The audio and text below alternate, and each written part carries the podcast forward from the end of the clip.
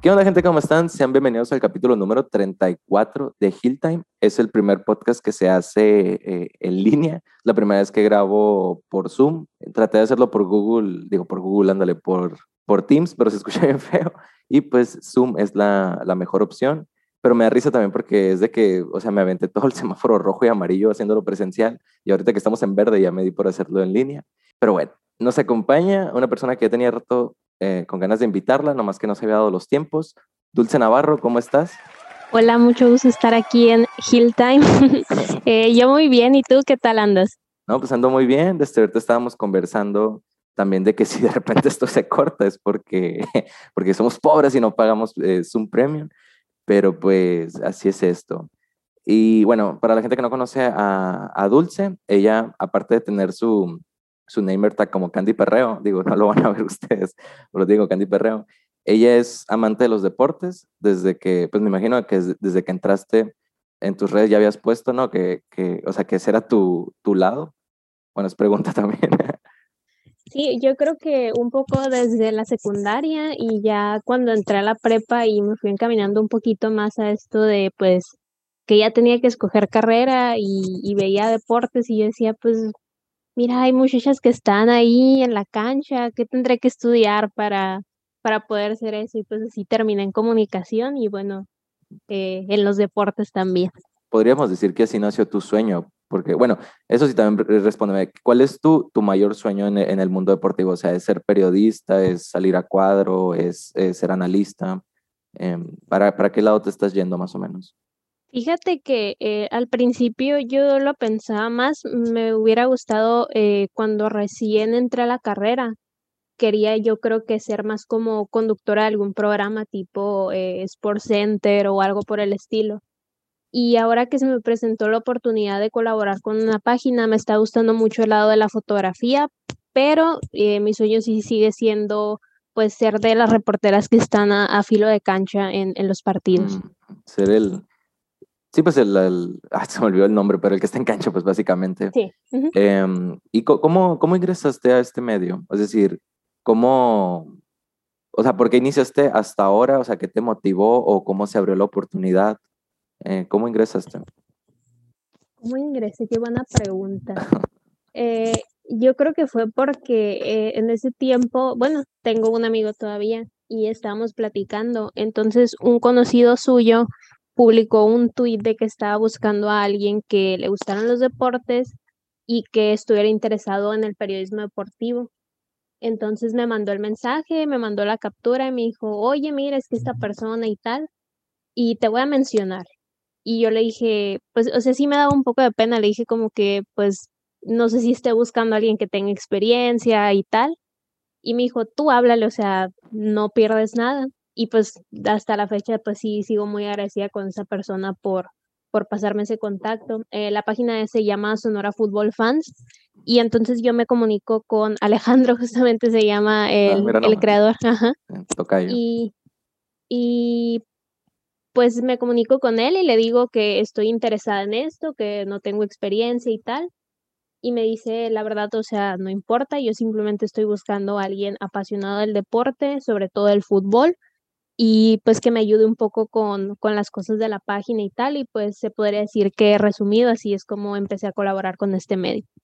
¿Colaboras en cancha? Y con, o sea, ¿colaboras en fotografía nada más ahorita o ya también estás en lo de las notas? Porque también estás en un podcast, ¿no? Sí, curiosamente empecé con puras notas, nada más me hablaba, por ejemplo, esta persona y me decía, ah, mira, es que hubo tal partido, hubo tal cosa, y, yo le enviaba las notas por correo y ya las publicaba en la página esta con mi nombre. Y después eh, me empezó a hablar y me dijo, yo traigo la idea de hacer un podcast, o sea, en la página ya lo hacían antes, pero igual por lo mismo de la pandemia se había como pausado todo. Y pues ya me, me dice, no sé si lo podamos retomar, si te gustaría. Y yo le dije, pues órale, va. Y sí empezamos a participar en, en el podcast, que es igual de, de toda la participación que tienen los, los sonorenses en la Liga MX y pues el Tecatito allá en Portugal. Y ya después es cuando sale la oportunidad esta que me dice, eh, yo creo que nos hace falta material y te voy a sacar acreditación para que te vayas a todos los partidos de Cimarrones como fotógrafa. Y yo de, wow, o sea, empecé colaborando de escribir notas y para mí fue como que, oye, ¿cómo? ¿Cómo? Y pues me imagino que Me imagino que te dieron muchos nervios ahí, ¿no? O sea, de a full. ¿O si te lo tomaste con calma? Sí me dieron nervios porque pues ya era hablar de uno de los máximos circuitos de fútbol, o sea, no es la Liga MX, es la Liga de Expansión, pero pues ya sigue siendo fútbol profesional. Sí, o sea, ya estás dentro del juego, pues no es lo mismo de que, por ejemplo, cubrir un partido llanero, pues de que, ah, pues puede que la gente se empiece a pelear en medio partido y se cancele a un partido que ya establecido, o sea, que ya es del, de que está dentro de la FIFA, pues por así decirlo.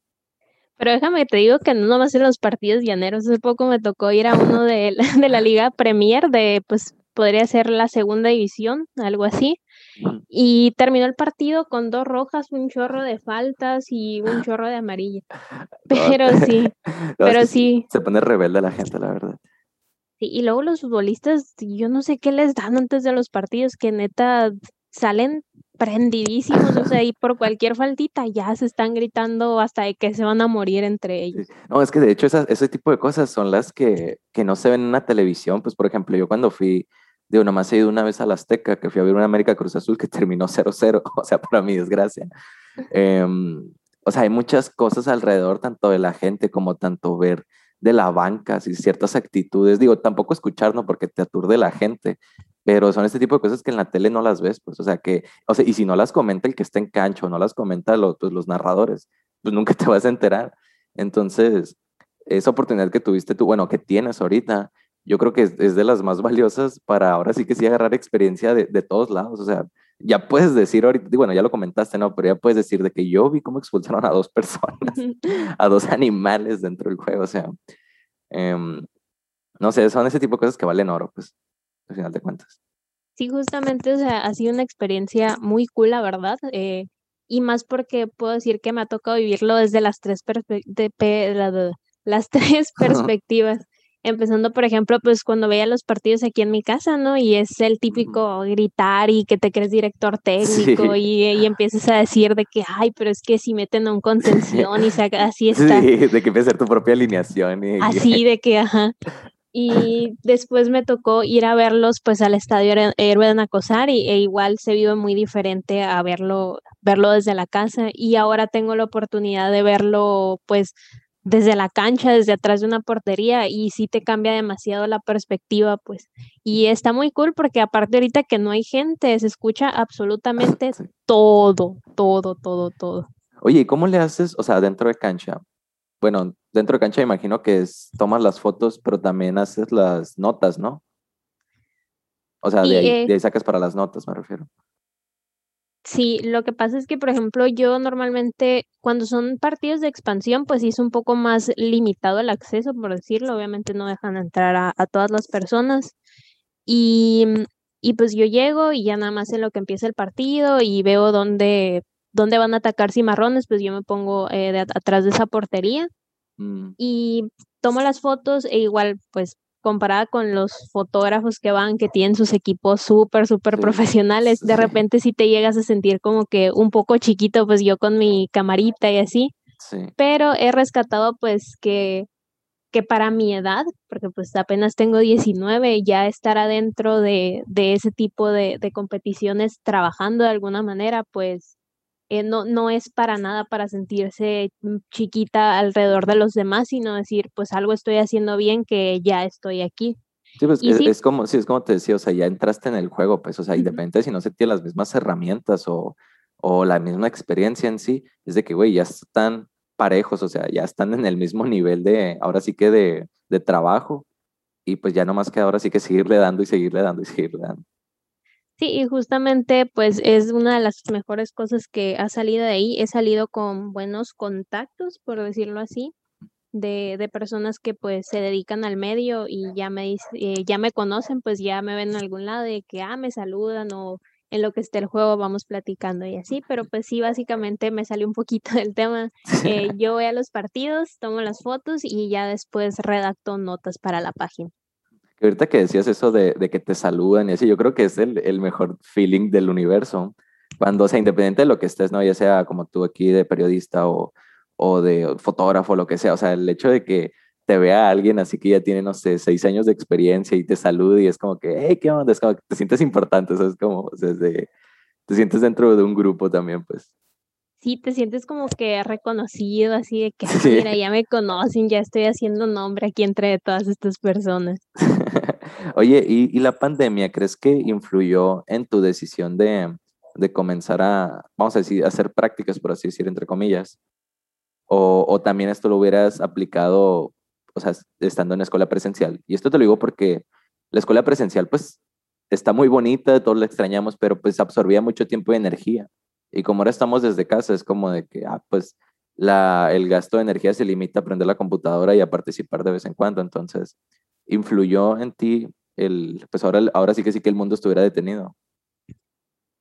Buena pregunta. Eh, yo creo que de alguna manera sí, pero para bien. O sea, a comparación de muchas personas que con todo esto de la pandemia sus trabajos se pararon y demás, para mí la pandemia fue más como esta oportunidad que se me abrió de empezar en el medio, como te digo, escribiendo las notas y demás. Y después siempre un poco con el miedito cuando me dijeron, pues mira, puedes empezar a ir a los estadios y todo. Y pues sí me daba el miedo de contagiarme o contagiar a mis papás, porque pues no sé si soy yo nada más, pero no que me valga la enfermedad, pero pues sí me da más miedo contagiar a mis papás que contagiarme yo. No, sí, y es que esto se lo comentaba un amigo yo, es de que desde que empezó el COVID, al final de cuentas nosotros somos los que ah, nos puede dar, pero no nos va a pasar nada más allá y menos si no tenemos alguna enfermedad, pues como por ejemplo la gente que tiene diabetes o, o hipertensión o todo ese tipo de cosas. Entonces, o sea, yo también comparto ese, ese miedo que tú dices de que, güey, pues yo qué no, sabes cómo, o sea, mis papás, mis abuelos. Y, pero te digo, y, pero al final, ¿cómo, ¿cómo lograste saltar esa bardita también de que, hey, pues, eh, o sea, que ni modo, o sea, es como de que así tengo que seguir adelante. También fue mucho, o sea, la motivación de mis papás, porque afortunadamente ellos me, me apoyan en todo esto. Y sí fue como que yo les comenté y ellos al principio sí se quedaron un poquito de, pero ¿cómo vas a salir? Y no sé qué, porque para esto todavía estábamos en semáforo rojo, naranja, creo. Morado. Ajá, de, de todos colores menos verde.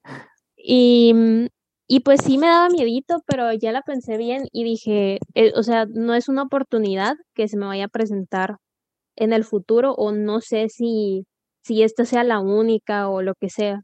Entonces, sí, ahora se me está presentando y mientras yo tenga los cuidados necesarios de llevarme mi cubrebocas, bla, bla, bla, pues, ¿por qué no? O sea, no puedo dejar que al final de cuentas el miedo me pare de hacer algo que yo he, he soñado.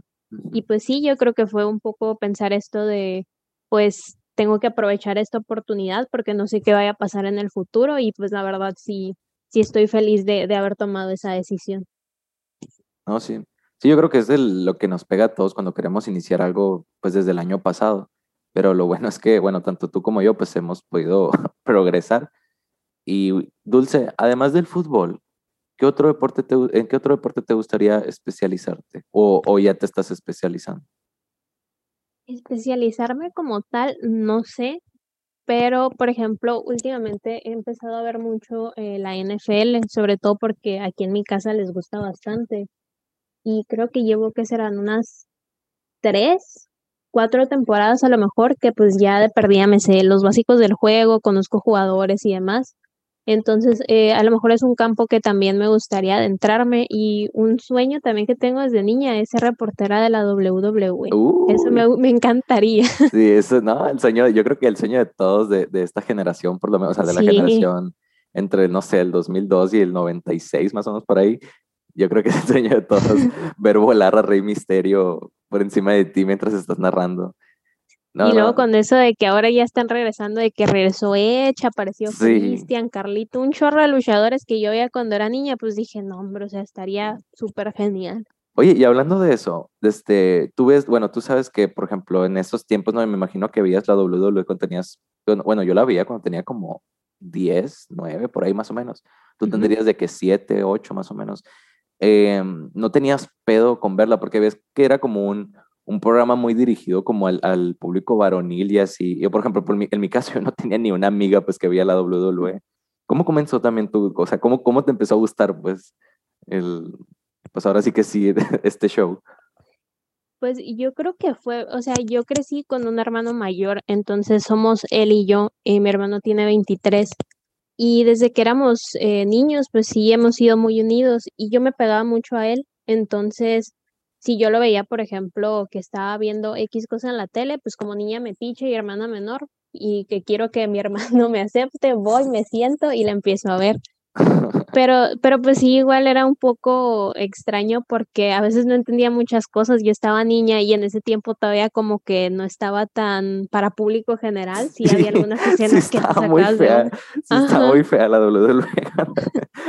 Yo creo que por eso nacimos con, bueno, crecimos con muchos traumas varios.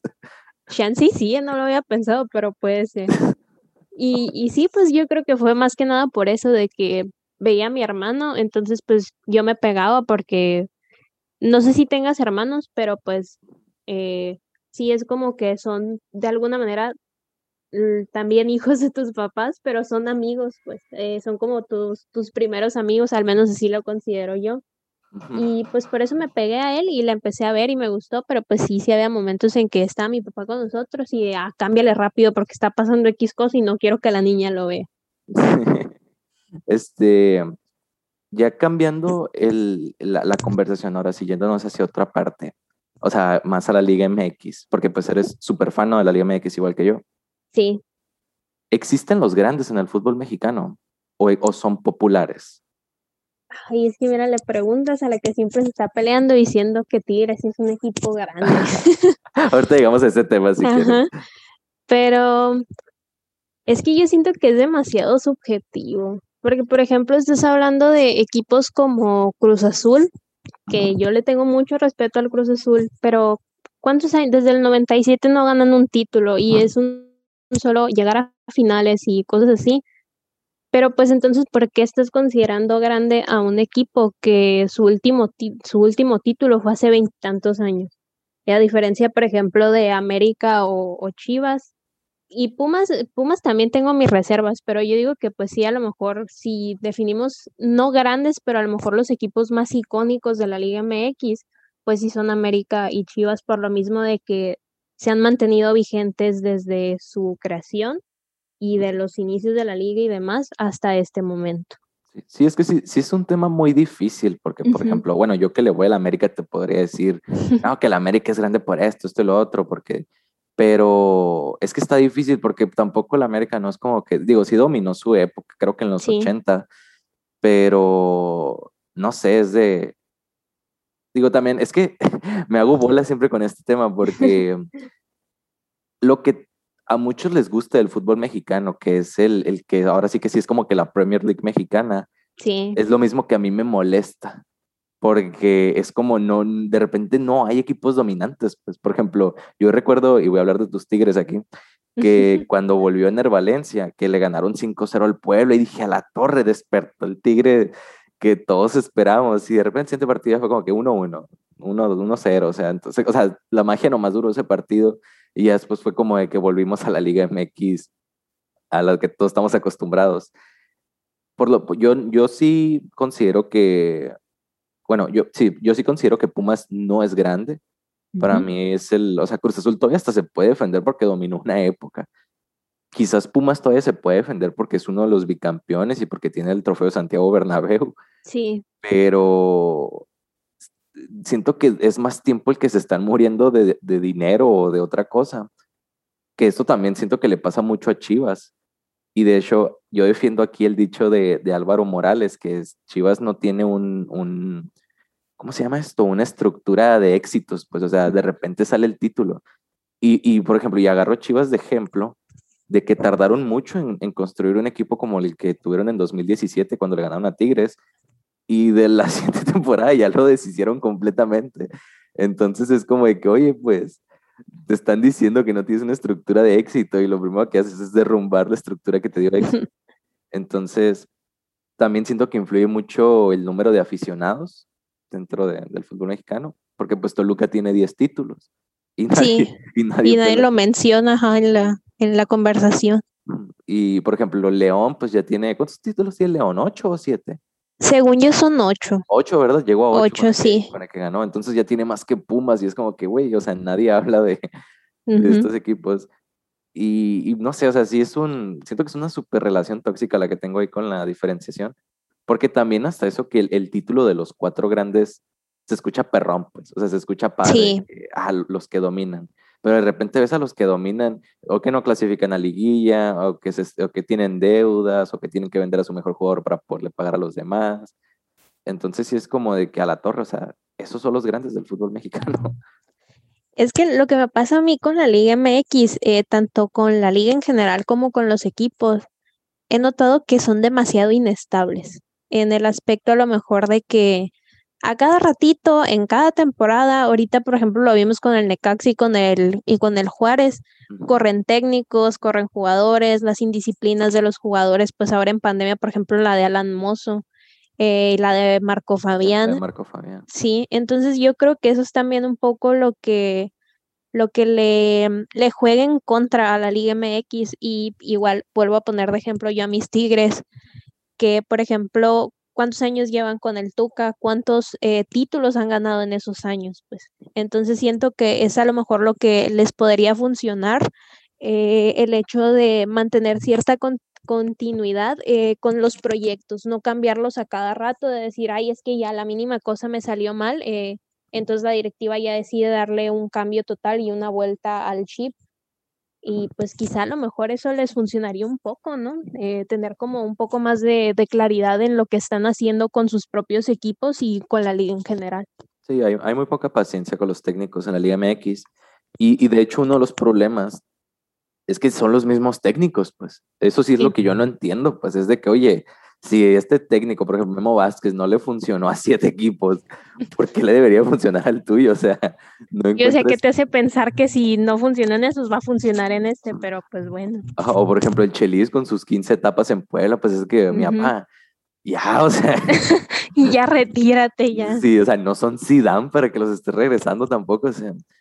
Em, no sé, siento que ese reciclaje de técnicos sí está un poquito enfermo en la Liga MX. Por eso aplaudo, la, inclusive, por ejemplo, bueno, que llegó, en la, que llegó a la América Solar y es como que, ah, qué padre. Pero si de repente llega un técnico un poquito desconocido y llega un equipo, pues de hecho el, el técnico de Pumas, ¿cómo se llama? Se me olvidó. El Lilini. Linini, sí. Lilini o Linili. Sí, algo así.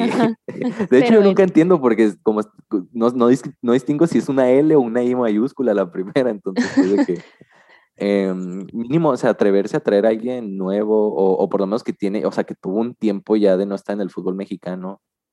Por ejemplo, en el caso de, de Javier Aguirre, pues con Monterrey. Sí. Es como que, ah, pues ese tipo de cosas se aplauden, pues, y más que, pues bueno, en este caso es un mexicano. Eh, también te pregunto, Dulce, ¿por qué crees que el, el, técnico mexicano no, no sale de su, de su zona de confort? O sea, ¿por qué no se va a Europa? O sea, pues, o sea más que nada con eso, los, los reciclados, pues que se la pasan aquí. ¿Por qué crees que no, no aceptan un nuevo reto? Porque puede ser. Mm, yo creo que también tiene que ver un poco con, con las ideas que tienen, ¿no? O sea, su, su modo de juego o su modo de dirigir equipos. Creo que es muy parecido en todos los equipos que tú ves de la Liga MX que todos dirigen muy, muy parecido. Pues es, es muy raro el que se trae una propuesta nueva, de decir, yo voy a poner este, esta alineación y voy a jugar de esta manera, ¿no? Como que todos se quedan muy en las bases de prefiero hacer lo que ya conozco y no y no implementar algo nuevo y a lo mejor eso es lo que no no les hace querer irse a pues ya no decir Europa, pero por lo menos por ejemplo fútbol sudamericano o alguna cosa así siento que sí les hace falta quitarse ese miedo de, hacer cosas nuevas, ¿no? De, decir, bueno, mi táctica fija siempre ha sido esta, pero pues a ver qué pasa si ahora hago esto y si no funciona, siempre puedo regresar a lo que me funcionó con sus variaciones y modificaciones. Entonces, yo creo que eso es lo que los tiene como muy, muy metidos en su zona de confort, que tienen miedo de probar cosas nuevas. Sí, y te hacía esa pregunta porque era yo creo que el, que siempre salía que se iba a Europa era de que el Miguel Herrera. El piojo. Ajá, pero era de que, no sé, salía un rumor y de repente ya salía otro rumor más realista de que, ah, pues se puede ir a Cholo, se puede ir a, a Santos. Y era como que era más creíble que se quedara en México que pensar que podía emigrar a, a otra parte. Eh, yéndonos a, un, a una pregunta un poquito más, ahora sí que, la, ¿cómo podemos decir? O sea, de proyección al futuro. ¿Hasta dónde crees que llegue México en 2022? O sea, en el Mundial de, de Qatar. Justo estaba pensando en que, por ejemplo, veo mejor por alguna razón a esta selección sub-23 de, del Jimmy Lozano que a la del Tata Martino. A mí el Tata me cae muy bien, pero no sé qué, o sea, es un poquito cuestionable esa decisión de traerse a jugadores como Rodolfo Pizarro y Alan Pulido, teniendo a...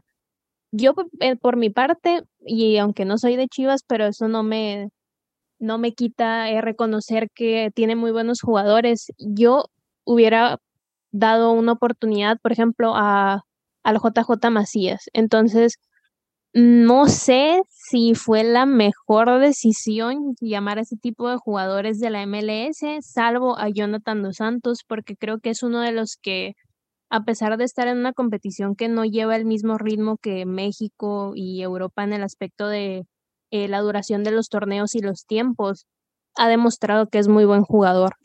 Así que, pues, quiero pensar que van a llegar lejos, porque pues todo, como mexicanos todos todos pensamos lo mismo, pues queremos que lleguen lejos y pensamos que van a dar un partidazo, pero al final de cuentas nunca pasan del cuarto, ¿verdad? Entonces. Sí, se quedan en octavos y. Sí, esperemos. Se repite, se repite la historia. Sí, más que nada, esta generación, pues que, digo, se, se, fue Javier Hernández y quién sabe si, vuelva si vaya a volver. Por, por, un lado, pienso que puede volver porque ya ves pues, lo que pasó con Jiménez. No sabemos cómo vaya a regresar, si, si tendrá la misma confianza. Digo que capaz sí, y va a ir por es porque es del agrado del Tata Martino, pero al final pues manda el momento también. Entonces, ¿te gustaría ti un regreso del Chicharito? Yo la verdad todavía no entiendo cómo es el máximo goleador de la selección. Nunca he sido muy fan del Chicharito. Eh, yo siempre he considerado que hay otros jugadores, como bien mencionas Raúl Jiménez, que Mm, no necesariamente que les hayan hecho el feo, pero sí que los dejan un poco rezagados, nada más por el renombre de otros jugadores. Y ese también es otro de mis problemas con, con la selección, que hay muchos jugadores que no son necesariamente los más regulares, pero como juegan en Europa o como son muy conocidos, pues por eso se los traen a selección y yo creo que ya es un momento de, de renovar, de, de probar con nuevas alineaciones, jugadores que, que están demostrando no solamente en cierto momento, sino que llevan esta buena trayectoria de juegos con sus equipos y creo que sí habría que darles una oportunidad y por eso no creo que, que sería la mejor opción que regrese el Chicharito. Y jugadores como Ormeño, ¿te hubiera gustado haberlo visto vestido de, de verde? Bueno, de negro, creo que es el uniforme ahorita. O sea, con es, la selección. Es pues. blanco, ¿no? Es blanco. Ah, no sé, hace, hace mucho no veo un partido de México. Pero es que es el negro, que... ¿qué no? Es el negro con. O sea, el de local es el negro, ¿qué no? Es que, bueno, no sé por qué la otra vez te digo, estaba viendo este del Proolímpico y era blanco, estaban jugando contra República Dominicana. Creo que ese es el de visitante. ¿quién? Bueno, ¿quién? según yo es el negro. Capaz si lo cambiaron y no me di cuenta. Pero bueno, pues, pero te gustaría ver, a, te hubiera gustado ver a Ormeño, tío, porque creo que ya es definitivo que, que, no va a llegar y pues se va a decidir por Perú, pero te, te hubiera gustado. Yo creo que por lo que ha demostrado como jugador con su equipo, eh, sí hubiera sido una buena opción que llegara. Y e igual, por ejemplo, se estuvo mencionando mucho lo de lo de Funes Mori, que el Tata quería adelantar todo este proceso de, de, la naturalización para llevárselo a la selección.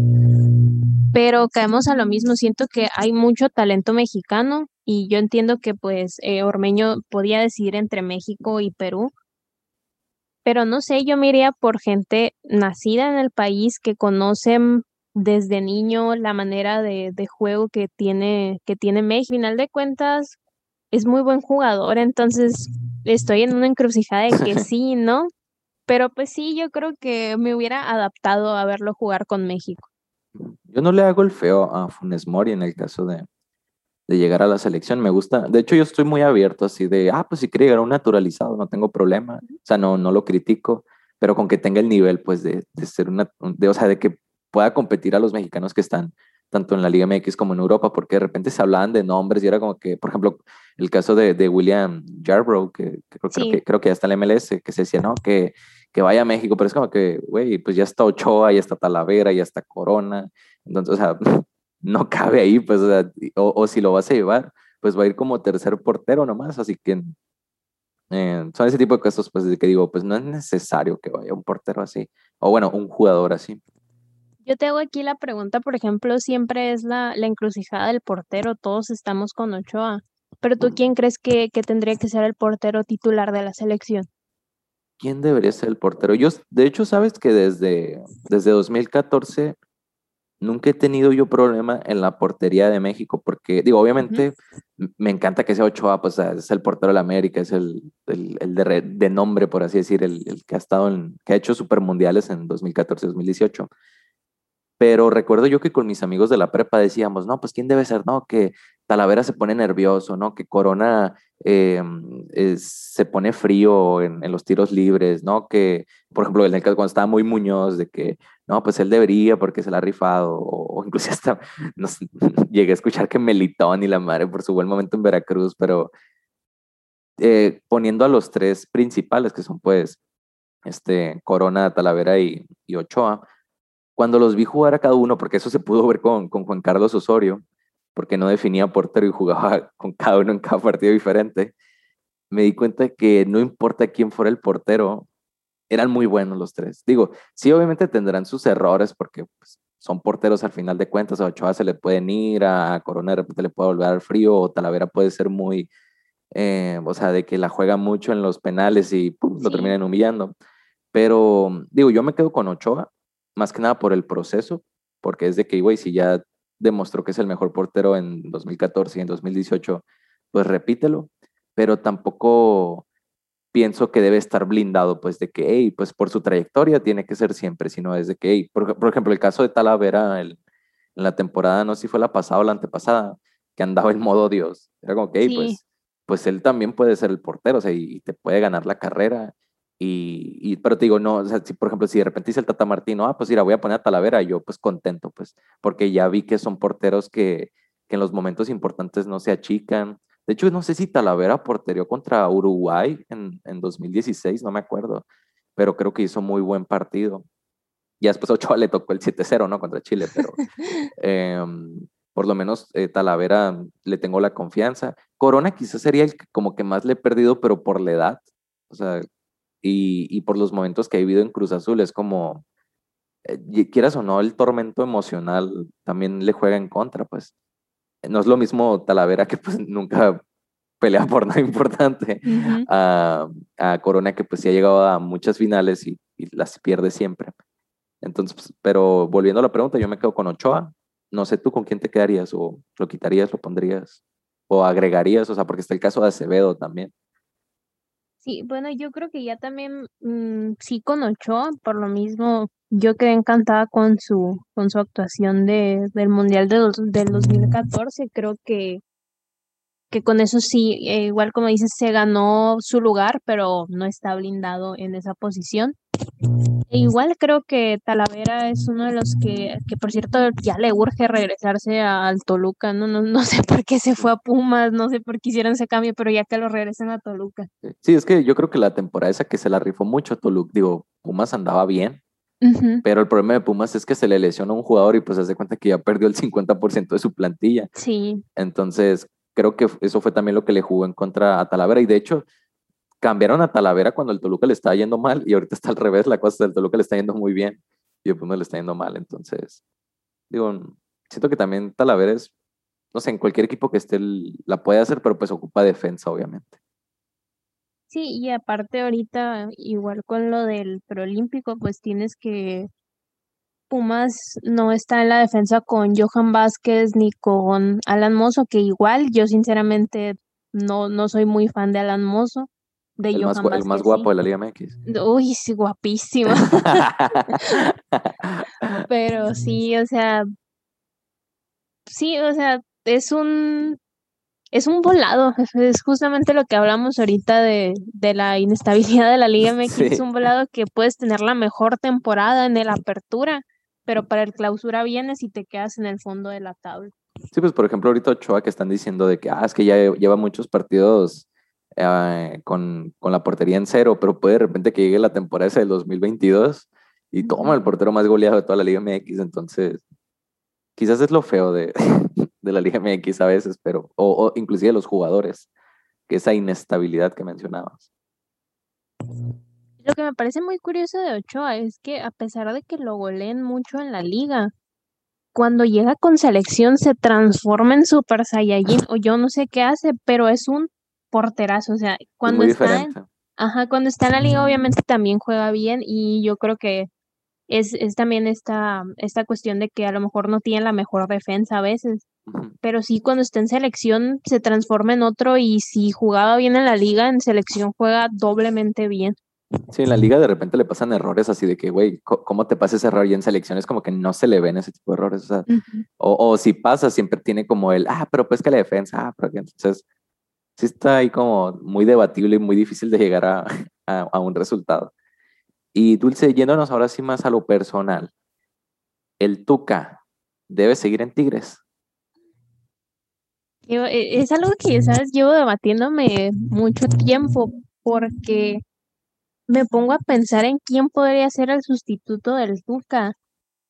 Y, o sea, va a dejar un, cuando se vaya, va a dejar un legado muy grande y va a ser mucho peso para quien llegue a sustituirlo, pues.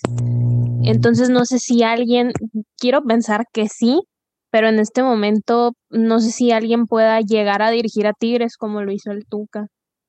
Pero a pesar de que yo le tengo mucho cariño a ese señor, yo creo que sí ya es momento de, que se vaya de Tigres. Y no, y no solamente por esta temporada, porque creo que ya hemos ido viendo que, eh, que serán tres a cuatro temporadas atrás, o sea, de esta y las de las de atrás, mm, no se le ha visto esa como que idea innovadora, pues, y el Tuca es un señor muy aferrado en el aspecto de que tienes a jugadores como Leo Fernández y pues todos queremos verlo jugar, ¿no? Después de, de las temporadas que hizo, eh, era una bomba verlo llegar a Tigres y no hemos podido ver que explote ese, ese potencial. Entonces yo creo que sí sería el momento de, de dejar que alguien más tome las riendas ya de, de Tigres.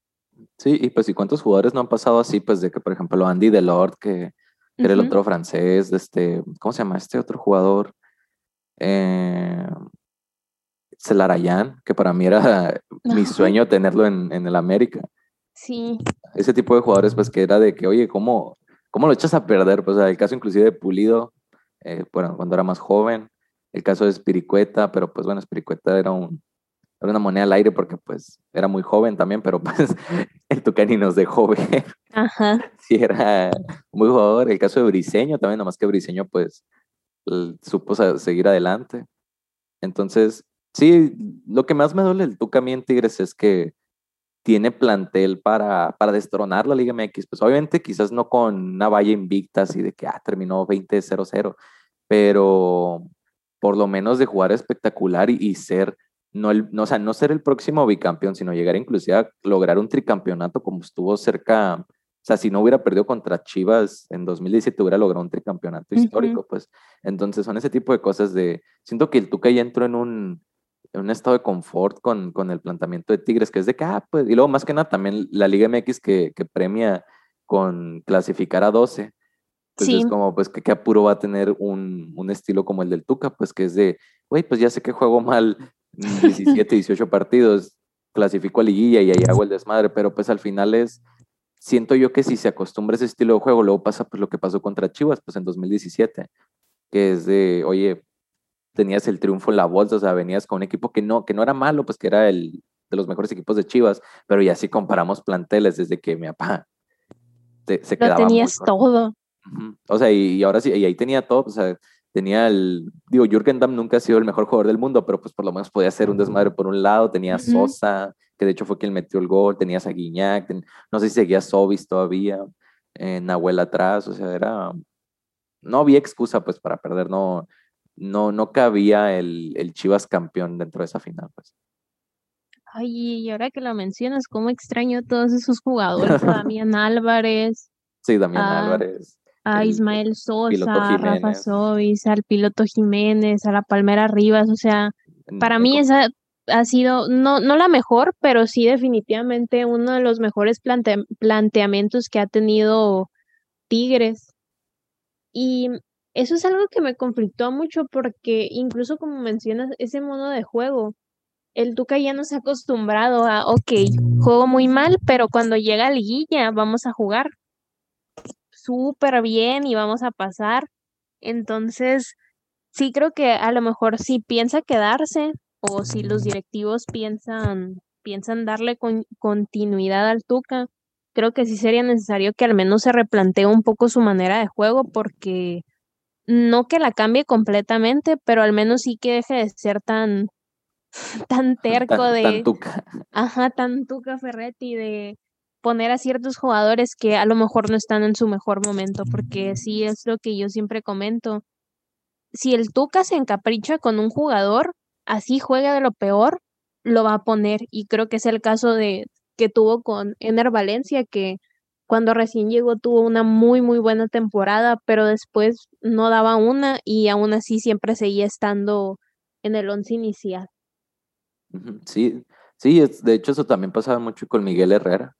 Ya ves el caso Giovanni, el caso, em, no, ya no me acuerdo, pero o sea, ese tipo de jugadores pues que era como que, oye, sinceramente creo que le están haciendo daño y no solamente, bueno, con Miguel Herrera por, lo menos, no solamente era en, en, el América, también era en la selección de que, güey, ¿por qué están llegando estos jugadores? O sea, porque siguen eh, repitiendo el once inicial. Entonces, sí entiendo por un lado que el técnico pueda tener como sus, pues su gente, ahora sí que sí, pues, de, pues su gente de confianza, pero al mismo tiempo siento que no, no, no, no se percatan o, o no se dan cuenta del daño que también que están haciendo o que no están aprovechando un jugador que sí tiene las habilidades que se ocupan en ese momento. Sí, de algún momento, eh, bueno, de alguna manera, mejor dicho, creo que caen un poco en el favoritismo, ¿no? O sea, de tú sabes que tienes un jugador que no necesariamente mejor, pero que al menos está en un mejor momento que, que al que pones siempre, pero entonces, ¿por qué te aferras a, a tener a alguien que te está demostrando que a lo mejor no merece jugar esos 90 minutos? Entonces yo creo que al menos si quieres empezar con tu once titular de siempre, plantéate en el medio tiempo si eso te funcionó y si no, pues aunque sea, dale 45 minutos a jugadores de que te demuestren por qué deberían de estar ellos en, en tu escuadra titular. Y ya para terminar, Dulce, ¿cuál fue la final que más te dolió que perdió Tigres? Yo creo que fue contra Chivas. El 17. Sí, y más porque eh, es una confesión fuerte, pero yo soy de Tigres, pero aún así me cae mejor el Monterrey que las Chivas. No soporto por alguna razón a las Chivas, empezando por los fanáticos, yo creo. O sea, y tengo y tengo amigos que, que son de, del rebaño, pero, pero no sé, o sea, como que me pegó en el ego saber que iba a decir quedaste subcampeón y el campeón fue Chivas. O sea, me dolió, me no sé. Es que sí, este, a mí también me enojó, de hecho. O sea, yo apoyaba a Tigres en esa final. Porque, digo, pues no, no recuerdo. Ah, de hecho, el América no clasificó a esa liguilla, entonces era como, pues, pues no tengo ningún pedo quien quede campeón. Y ya, pues viendo cuál era la final, pues, hey, pues Tigres la tiene servida en la mesa, pues, y, y de hecho, inclusive desde la, de la final de ida, que que cayeron los dos goles en, en, un minuto al final. Fue como que Tigres, pues, ¿qué estás haciendo? Sí, aplícate. Y, cuando él cayó el gol de, de, de, Ismael Sosa en el, ya en minutos finales, en el ochenta y tantos, mm, pues te lo juro, pegó un brinco así de que vamos por la, no sé por cuál iba Tigres en ese entonces, si la sexta, la séptima, la octava, la novena, ya ni sé cuántos tienen. Y yo así de, por favor, que ya llegue, o sea, yo me convertí en un hincha ahí de Tigres. Y pues también me dolió, o sea, digo, no me dolió pues al, al grado de que como le podría doler a un aficionado, pero sí me enojé, o sea, sí fue como un... Y luego todavía que al final se empezaron a pelear, entonces fue como... Yo te traigo muy marcado el, ese penal, o sea, ah, que si era penal sobre Ismael Sosa que no marcó Santander. Por eso me da más coraje. Sí, sí, cierto, el penal, no me acordaba. Pero pues bueno, o sea, ya después se me quitó el mal sabor de boca con el campeonato ante Rayados, que ese no me lo quita nadie y yo creo que es mi favorito. Sí, la primera final regi fue de Tigres y en el BBVA. Así es, en tu casa y con tu gente, como ese dicen dicho, por ahí. ¿cómo me enfada ya, güey? ¿Cómo me enfada ese dicho, güey? Porque para cualquier cosa, en tu casa y con tu gente. Es que siempre es un buen momento para recalcar que les ganamos un título, o sea, Sí, pero ya caí en el repetitismo y era como que ya, pues ya estuvo, ya entendimos que en tu casa y con tu gente, pero pues me imagino que si hubiera sido al revés, o sea, si hubiera sido en mi caso en, en el estadio Chivas, pues también andaría yo en tu casa y con tu gente ujú. hasta el día de hoy. Pero pues bueno, Dulce, hasta aquí la, la vamos a terminar. Pues darte muchas la- las gracias por, por haberte animado a salir, eh, por darme, por ahora sí que sí, prestarme un pedacito de tu tiempo. Y también pues porque pues por ser la primera vez que hablamos mucho tiempo tú y yo. Sí, de hecho. y mejor que pues hablando de, de fútbol. No, al contrario, muchas gracias por, por tomarme en cuenta para participar en, en tu podcast y yo encantada de estar aquí, pues eh, de hablar de, de lo que más me gusta en el mundo. Y bueno, gente, espero que les haya gustado. Fue la primera transmisión que hicimos eh, a través de, de online. Espero que se escuche bien ahorita que vea. Y sobre Eh, todo no se cortó, ¿eh? Sí, a ver qué pedo, capaz si lo reproduzco y, y no se escucha nada. Pero bueno, si, si, si esto lo están escuchando es porque quedó bien. Y si no, pues, eh, pues muchas gracias, Dulce. este, bueno, nos vemos a la próxima. Adiós.